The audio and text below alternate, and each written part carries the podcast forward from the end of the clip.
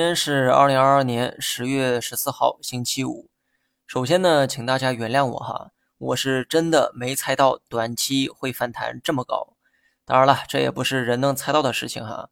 那些猜中的人呢，也无非是猜的而已，不足以说明什么。虽然反弹的高度超过了我的预期，但有些结论呢，还是得到了市场的印证。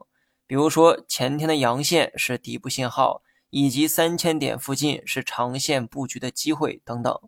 都说三根阳线就能改掉三观，如果你后悔当初没有珍惜跌破三千点的日子，说明你的三观的确在随着市场的波动而波动。我之前呢说过很多遍，从长线视角来看，三千点是非常值得布局的位置，也是大概率能获利的一个位置。可问题是，没人知道上涨之前还会不会下跌。如果说大盘又跌到两千八百点，吃肉之前岂不是要先挨打？而正是这种想法，让很多人错失了补仓的机会。这些人呢，总是用未来无法预测作为借口，而自己却每天都在预测市场。说这些呢，并不是想讽刺某些人哈，相反，我想刺激某些人尽早认识到这些错误。因为投资不需要什么独门绝学，你只需要不犯同一个错误，就能走向成功。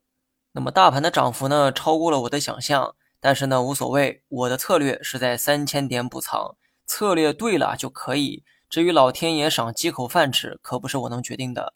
短期大盘呢已经有了不小的涨幅，连续大涨的预期自然不太现实。不过短期有可能做出摸二十线的动作，所以至少盘中的这个惯性冲高可以期待一下。而明天的整体表现可能会以小 K 线收盘。至于是小阳线还是小阴线，意义呢都不大。整体上可以理解为大涨之后的小幅整理。好了以上全部内容下期同一时间再见。